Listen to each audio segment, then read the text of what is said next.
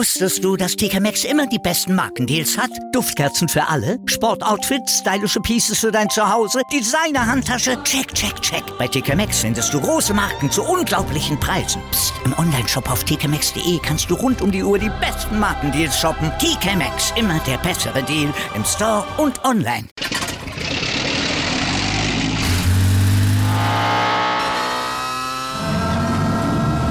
Von 0 auf 100. Aral feiert 100 Jahre mit über 100.000 Gewinnen. Zum Beispiel ein Jahr frei tanken. Jetzt ein Dankeschön, rubbellos zu jedem Einkauf. Alle Infos auf aral.de. Aral, alles super.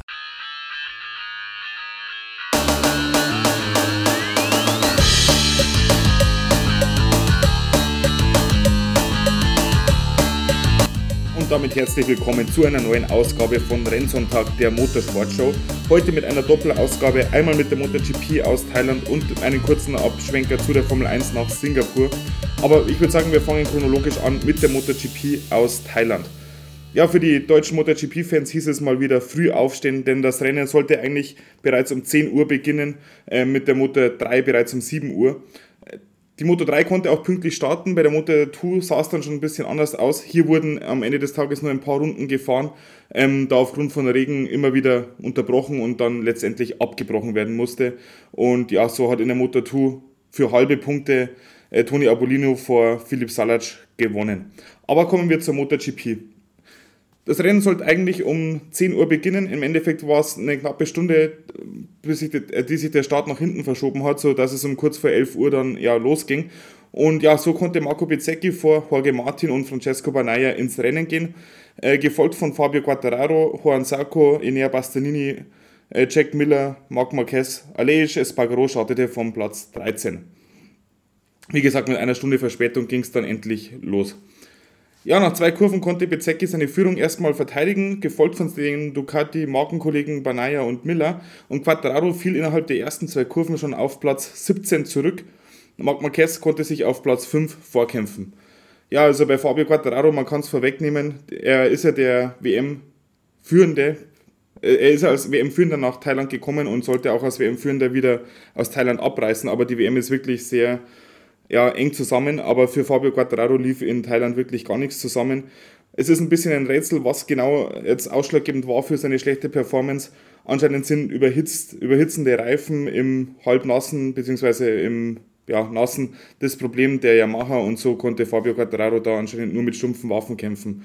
Aber so wie bei Yamaha üblich, wird man den genauen Grund wahrscheinlich so schnell nicht erfahren. Fakt ist, Fabio Quattraro mit einem wirklich sehr schlechten Rennen und ja, WM-technisch natürlich eine Katastrophe für ihn. Ja, nach zwei Runden äh, kam dann die Meldung rein, dass der führende Marco Bezzecchi eine Position äh, abgeben musste, da er am Start die Tracklimits verletzt hat. Ja, er wurde da in der ersten Kurve ähm, ja, ein bisschen weit geschickt, zusammen mit Juan Sarko. Ähm, ja, hat die Tracklimits überschritten, da gibt es keine Diskussion. Ob es allerdings eine Strafe unbedingt sein musste, finde ich jetzt ein bisschen hart, gerade im, im Start, im Nassen. Aber gut, so ist es halt. Ähm, ja, er hatte dann ein paar Runden Zeit, die, die Position herzugeben, hat er dann auch gemacht, aber dazu gleich mehr. So, in Runde 3 kam dann äh, Miguel Oliveira immer besser in Form und konnte sich schon bis auf Platz 4 vorkämpfen. Und ja, in Runde 4 ging dann Jack Miller vorbei an Marco Bezzecchi.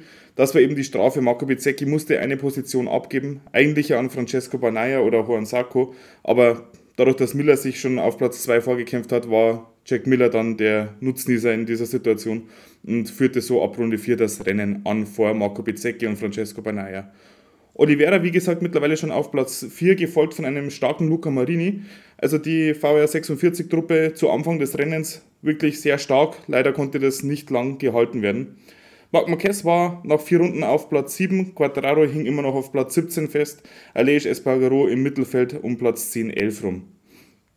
Ja, und dann kam leider schon der erste Crash für die VR46-Mannschaft in Form von Luca Marini, ja, der einfach ja, ausgerutscht ist, ein bisschen übermotiviert war, auch im Kampf mit Marc Marquez, ähm, ja, aber somit war das Rennen für den jungen Italiener beendet. Ja, die Spitze war nach äh, vier, fünf Runden noch relativ eng zusammen und ja, es war eigentlich ein schönes Rennen bis dahin. So, in Runde 5 kam dann Oliveira vorbei an Francesco Banaya für Platz 3. Ja, eine Runde später war Oliveira dann schon auf Platz 2. Also für den Portugiesen ging es wirklich sehr gut voran. Ähm, Francesco Banaya holte zwisch zwischenzeitlich auch noch Platz 3 und ging vorbei an Marco Bezzecchi, der nach ja, circa 5 bis 6 Runden wirklich Probleme hatte und dann immer weiter durchgereicht wurde und ja, im Prinzip bis ganz ans Ende des Feldes von der Pole Position aus durchgereicht wurde. Natürlich sehr bitter für den jungen Italiener Marco Bezzecchi, aber er ist in seinem Rookie-Jahr und äh, er, er wird daraus lernen, da bin ich mir sicher. So, Runde 7, in Runde 7 gab es dann einen Kampf zwischen Marc Marquez und Bezzecchi um Platz 4, ähm, den, ja, ich habe schon vorweggenommen, Marc Marquez gewonnen hatte, während Quattararo immer noch auf Platz 18 mittlerweile rumfuhr und Enea Bastianini, der auch noch ein Wörtchen mitzureden hat in der WM-Wertung, fuhr auf Platz 9 rum. Genauso wie, wie gesagt, Aleix Espargaro um Platz 10, 11. War auch nicht das beste Rennen von Aleix Espargaro, er hatte da ein paar Scharmützel mit Brad Binder und kam auch nicht so richtig auf den grünen Zweig, aber er hat wieder ein paar Punkte mitgenommen, um es schon mal vorwegzunehmen. So, Runde 8, Runde 9 gab es dann einen Kampf um die Spitze zwischen den, ja, zwischen Miguel Oliveira und Jack Miller. Insofern ein sehr brisantes Duell, da ja Jack Miller den Platz von Miguel Oliveira nächstes Jahr beim KTM-Werksteam einnehmen wird. Aber es war wirklich ein sehr, schöne, ein sehr schönes Duell über mehrere Runden und ja, die beiden haben sich da wirklich ein tolles Duell geliefert. Ja, zur Halbzeit des Rennens ähm, gab es dann noch den zweiten Crash des Rennens von Remy Gardner, aber nicht weiter der Rede wert. Er hat jetzt, wie schon in den anderen Rennen des Jahres, keine große Rolle gespielt. Aber was meiner Meinung nach sehr lobenswert ist, dass es in so einem Rennen mit wechselnden und nassen Bedingungen nur so wenig in Anführungsstrichen Crashes von den Fahrern gab. Das zeigt mir, dass die Jungs eigentlich wirklich fit drauf sind und sich auf die Situationen gut und sicher einstellen können ja, zur Halbzeit führt dann äh, Jack Miller vor Miguel Oliveira, gefolgt von Banaya, Marc Marquez, äh, Alex Marquez, Juan Sarko, Jorge Martin, Bastianini, äh, Morbidelli, der ja, da sich in den Top 10 halten könnt, konnte, und Marco Bezzecchi, der mittlerweile schon gut durchgereicht wurde. Quattararo fuhr immer noch auf Platz 18 rum, Aleix Espargaro auf Platz 14, wenigstens in den Punkten. So, Runde 14, äh, Runde 15 ähm, auf Stadtziel ging dann Miguel Oliveira vorbei an Jack Miller und so soll es dann auch bis zum Ende bleiben. Wie gesagt, war ein schönes Duell der beiden. Im Endeffekt konnte sich Miguel Oliveira durchsetzen vor Jack Miller. Ja, sechs Runden vor Schluss wurde es dann nochmal ein bisschen enger in den Top 5. Die schoben sich nämlich alle zusammen, nämlich Miguel Oliveira, Jack Miller, Banaya, Marc Marquez und Sarko. Und ja, man sieht es auch wieder bei diesen Bedingungen. Marc Marquez ist in der Spitzengruppe mit dabei. Hat jetzt auch mit dem Sieg nichts äh, nichts zu tun, aber er war wirklich mit der Honda, die ja dieses Jahr wirklich mit Abstand eines der schlechtesten Motorräder war, ähm, ja, wieder vorne mit dabei, der Marc Marquez. Bastianini ähm, hat sich auf 7 halten können, Aleix Espargaro auf 11, Quadraro immer noch auf Platz 18. Ja, in Runde 21 war es dann soweit. Juan Sarko ging an Marc Marquez vorbei in einem auch wirklich schönen Duell der beiden ähm, und setzte dann zur Aufholjagd auf Francesco Banaya. Da gab es aber anscheinend Ducati interne Absprachen, dass Francesco Banaya nicht unnötig attackiert wird und so hat Sarko da den kürzeren gezogen, auch im Sinne seines Arbeitgebers. Er ist ja bei Ducati unter Vertrag ähm, und hat Francesco Banaya nicht attackiert. Und so kommen wir zum Endergebnis. Wie gesagt, Miguel Oliveira gewinnt sein zweites Rennen dieses Jahr nach Mandalika, also Fernost liegt ihm anscheinend. Gefolgt von seinem Nachfolger bei KTM, Jack Miller und Francesco Banaya, der diesmal wirklich wichtige Punkte WM-technisch gut macht, der sich nicht provozieren hat lassen dieses Mal, die den dritten Platz mitgenommen hat, gerade wenn ähm, sein Hauptkonkurrent Fabio Quattararo so schlecht performt an diesem Wochenende, da muss er die Punkte einfach mitnehmen und das hat er dieses Mal auch gemacht. Von daher Respekt an Ducati, jetzt schaut es WM-technisch relativ gut aus für die Roten aus Porgo Panigale. Dann Juan Sarko auf Platz 4, gefolgt von Marc Marquez auf Platz 5, sehr stark meiner Meinung nach. Enea Bastanini kommt dann auf Platz 6 ins Ziel, gefolgt von Vinales, Alex Marquez, Jorge Martin und Brad Binder auf Platz 10. Aleix Espargaro kam auf Platz 11 ins Ziel, Franco Morbidelli holt mit Platz 13 Punkte, Raul Fernandes holt ebenfalls Punkte auf Platz 15 und Marco Pizzecchi, der von der Pole Position aus gestartet ist, kam nicht in die Punkte und nur auf Platz 16 ins Ziel was natürlich eine herbe Enttäuschung für ihn und das ganze Team äh, rund um die Muni V46-Mannschaft ist. Fabio Quattararo sehr enttäuschend, nur auf Platz 17. Wie gesagt, die Probleme haben wir angesprochen. Ähm, Kel Crutchlow, der Yamaha Ersatzfahrer, der für Andrea Dovizioso jetzt ein paar Rennen fahren darf, kam nur zwei Plätze hinter ihm, nämlich auf Platz 19 ins Ziel. Von daher, ja, es ist wirklich ein schwieriges Wochenende für Fabio Quattararo gewesen, oder ein schwieriges Rennen. Mal schauen, wie sich das so weiterentwickelt. Ja, das war es jetzt mit der MotoGP. Wie gesagt, ähm, der WM-Stand ist spannender denn je. Fabio Quattararo führt noch, ähm, aber nur noch zwei Punkte vor Francesco Banaya. Und auch Aleix Espargaro hat mit 20 Punkten Rückstand auf Fabio Quattararo immer noch realistische Chancen. Drei Rennen sind es noch. Wie gesagt, Australien, Phillip Island, Malaysia und äh, Valencia. Von daher, da kann noch einiges passieren. Auch Aleix hat noch gute Chancen, ähm, ja, da an Wörter mitzuspielen, wenn sollten die anderen beiden Führenden schwächen. Aber für Ducati sieht es meiner Meinung nach ganz gut aus. Sind auch gut aufgestellt. Enea Bastianini auf Platz 4 der Gesamtwertung, gefolgt von Jack Miller auf Platz 5. Also da wird es auch noch eng gesamtwertungstechnisch zwischen den beiden. Aber wie gesagt, Ducati mehr als gut aufgestellt. Fabio Quattararo führt allerdings weiterhin noch und mit Aleix Espargaro eine Aprilia auf Platz 3. Dann machen wir einen kurzen Abschwenker zur Formel 1 nach Singapur. Ähm, ja, Singapur für mich persönlich immer eins der Rennen, die mich am wenigsten ja, packen. Es ist, ist einfach erfahrungsgemäß ein sehr langes Rennen. Äh, die Durchschnittsgeschwindigkeit ist relativ langsam, sodass sich die Rennen immer meiner Meinung nach unnötig in die Länge ziehen über den Sinn von Stadtrennen äh, in Singapur in Zeiten der Energiekrise nochmal mehr, äh, lässt sich natürlich streiten, aber meiner Meinung nach ist es immer ein Rennen, das mich persönlich immer wenig packt und wenn man es einmal gesehen hat im Fernsehen, dann ja, packt es mich auch äh, nicht wirklich, aber sei es drum, die Formel 1 fährt in Singapur. Es hätte eine WM-Entscheidung geben können, wenn Max Verstappen das Rennen gewonnen hätte und Charles Leclerc und Sergio Perez dementsprechend ähm, geschwächelt hätten. Ich nehme es vorweg, soweit ist es nicht gekommen.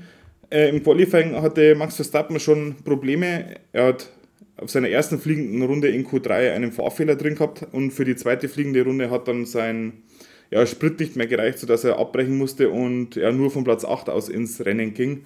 Äh, Charles Leclerc, sein engster Verfolger in Anführungsstrichen in der WM, ging von der Pole Position aus ins Rennen, gefolgt von Red Bull-Pilot Sergio Perez und Lewis Hamilton mit einem starken ja, dritten Platz in der Startaufstellung im Qualifying.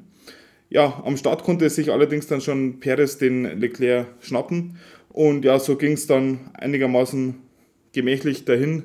Ähm, über zwei Stunden lang ging das Rennen. Es wurde auch nach der Zeit angehalten und nicht nach Runden. Also erfahrungsgemäß in Singapur schaffen, ja, schafft man es nicht, das Rennen innerhalb der Zwei-Stunden-Regel durchzuziehen. Das war jetzt auch schon öfter mal der Fall und so war es auch dieses Mal wieder.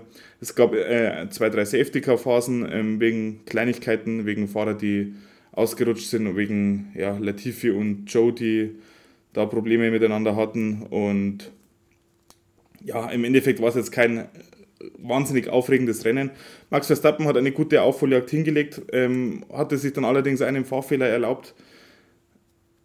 Kurz nach einer Safety-Car-Phase, wo er dann einige Positionen ja, verloren hat, indem er in, die, in den Notausgang in der Kurve fahren musste und ja, so konnte er dann einige Positionen ja, abschreiben und konnte sich dann auch nicht mehr wirklich arg zurückkämpfen.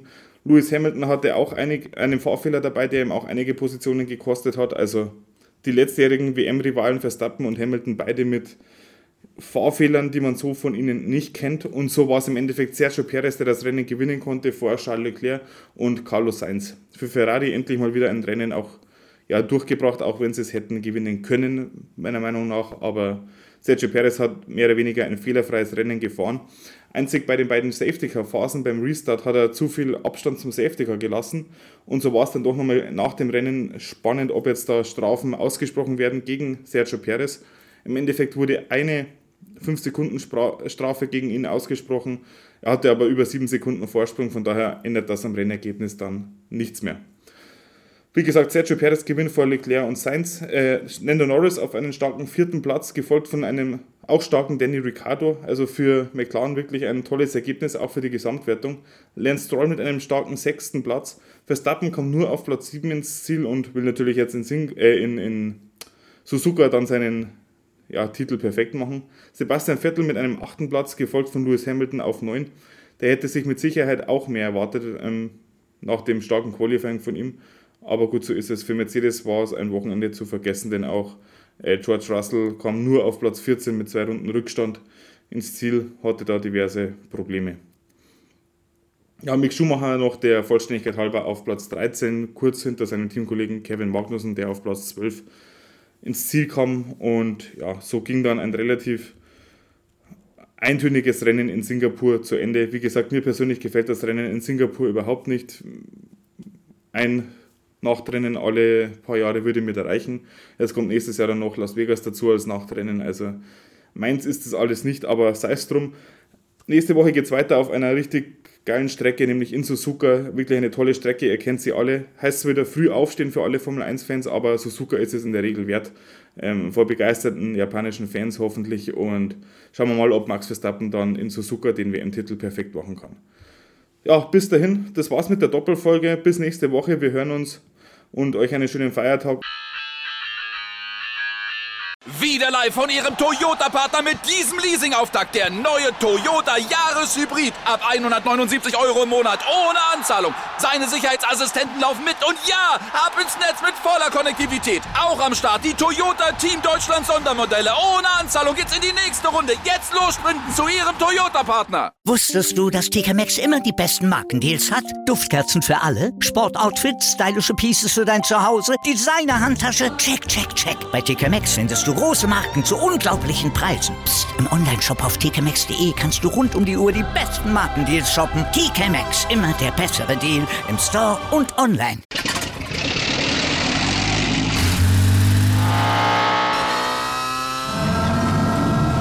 Von 0 auf 100. Aral feiert 100 Jahre mit über 100.000 Gewinnen. Zum Beispiel ein Jahr frei tanken. Jetzt ein Dankeschön, rubbellos zu jedem Einkauf. Alle Infos auf aral.de. Aral, alles super.